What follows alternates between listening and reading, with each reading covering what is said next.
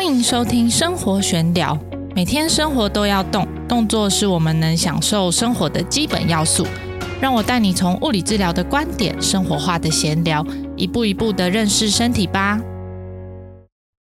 Hello，大家好，终于来到第十集啦。回头一看呢，这十集呢，经过我精心准备安排的内容，从一开始啊，先帮大家建立对物理治疗的认知，到说明疼痛与动作的关系。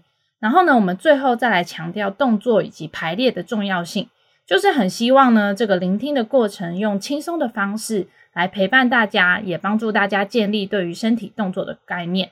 最后呢，让大家可以自在的使用自己的身体来去做想做的事情。所以今天这一集呢，就想要来聊聊健康的生活到底是会长什么样子。但这其实是我自己内心的妄想啦，就是我标题就写说理想嘛。因为它真的很难完全真正都实践，我有尝试想要做，但真的蛮困难的。首先呢，我认为一个健康的生活形态啊，它的首要条件一定要有良好的睡眠。那这个良好睡眠呢，是指品质良好的睡眠，所以它不一定要睡得很久，可是呢，你可能每次睡觉起来，尽量要是拥有一个呃很有精神的状态。那有认识我的人，应该多少都知道我的睡眠状况一直不是太好。从硕士班开始啊，就一直有失眠的情形。那个时候算是蛮严重的，也吃了一阵子的安眠药才有办法入睡。可是吃药的后果呢，就是我的内分泌开始失调，然后呢就改为中药调理。也因为我曾经啊有这样严重失眠的经验，我自己也更加体会到睡眠对于身体机能以及日常身体活动的重要性。那我之前也去做过脑波的检测和训练，想要看一下我的大脑的脑波是出了什么问题，导致我想要睡觉的时候，我的大脑都会疯狂的转动。检测出来呢，还真的有一点问题。那时候发现我的大脑本身的神经元跟神经元之间沟通的速度有点太快了，总之就是想太多又想太快，所以常常会有思考停不下来的情况。后来嘞，我自己是进行了十堂课的大脑神经回馈的训练，整体的状况就进步了很多，睡眠的状况也是大幅的改善。所以啊，大家还是要花时间好好关注自己的睡眠。基本上啊，睡觉的时候就是我们身体在修复的时候，使用了一天的身体，总要给身体有一些时间来去做复原。平常呢，会遇到有一些个案疼痛的状况，一直反反复复，然后有时候好一点，有时候又开始变得很痛。我就会请他们一定要先注意一下自己的睡眠状况，要好好的睡觉，身体才能好好的修复。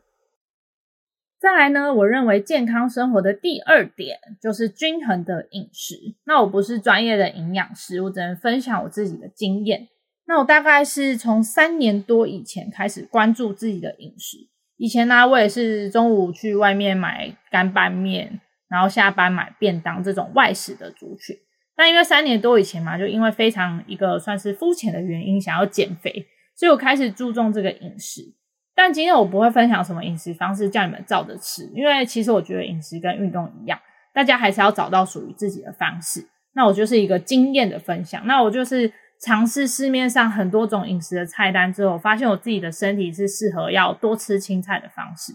所以我每一餐的菜量啊，大概要达到两个拳头的分量，而且跟淀粉的比例，甚至有时候是淀粉一，然后蔬菜三。虽然有一些健身的人可能会 diss 我，就觉得你这样淀粉不够啊，不会长肌肉。可是我有试过，就是这样是我身体最舒服的状态。所以呢，这个是我自己尝试出来的，大家也可以去试试看，自己觉得属于自己身体舒服的方式，要到底要怎么吃。但当然，我也不可能餐餐都这样了。我平常也会吃麦当劳啊，吃火锅。麦当劳的无盐薯条可是我的最爱，压力大的时候就会想吃一下。只是啊，在生活中大部分的时候，我都会保持这种青菜量比较大的这种饮食形态，身体就比较不会觉得不舒服。另外还有一个就是多喝水。我在跟大部分个案接触的时候啊，都发现大家的水都喝的超级少的。那不知道怎么去计算自己水量的人，可以去参考很多营养师的分享。那我自己呢，是每天至少都要喝到两千五百 CC 以上。所以有时候做个案做到一半，觉得口干，我就会赶快去喝水。一开始练习喝水的时候，真的很痛苦，因为肚子总是很胀，然后其实也有一点吃不太下东西。然后或是呢，我就会发现水瓶啊，你要一直拿起来仰着头喝水，其实蛮累的。所以你们看，我其实跟大部分的人都一样是很懒的。后来我的方法是我用吸管来来喝水，就是用有吸管的水杯。看电视啊，或是放空的时候，无脑的就一直从吸管里面喝水，不知不觉呢，一大瓶就会喝完了。最后呢，也很重要，但是也是最困难的一点，就是要有规律的运动习惯。那在这边我就自己有点越讲越心虚了，嗯，因为在我的理想里面呢，每个礼拜至少要运动三次。那我的理想里面呢，也包含了重量的训练、动作控制的训练，像是去做皮拉提斯啊，然后或是呢还要进行有氧运动。那我目前大概只有在去年五到八月的时候有成功的执行这样的频率。那个时候我每周会上一次重训的教练课，自己还会自主训练一次，然后会做两次各三十分钟的有氧运动，另外呢还要上一堂皮拉提斯课。哇，真的超级忙的。可是呢，那时候真的会觉得自己对自己身体的掌握度是非常好的。后来因为工作比较忙啊，也有一点懒惰，现在有时候就是只上一堂重训课，另外加一次三十分钟的有氧，那就时常感觉自己正在消耗我的身体。那上述的这个运动频率呢，也是我自己试出来，我觉得我自己感觉会最舒服的频率。大原则大概是这样，可是你大家也是可以自己去寻找一下自己最舒适的一个状态，到底是什么样的搭配会最好。那如果时间有限的话，也不用逼自己一定要以一周为一个周期，比如说每个月看一下自己整体运动的状况，其实也是一个很好的方式。讲到这里啊，大家有没有发现一个健康的生活哦，或是我理想的健康的生活，其实蛮不简单的。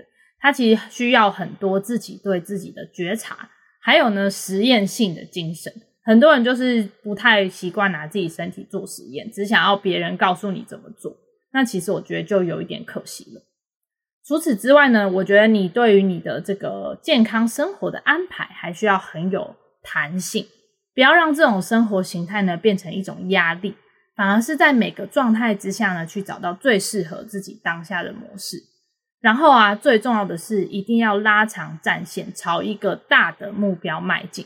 像我这个后来呢，不想就是没有认真在减肥之后，这个大的目标就是哦，我想要健康的生活，就这样非常的模糊的一个目标。但是呢，这样模糊的目标又拉长战线，让自己慢慢往那边靠近。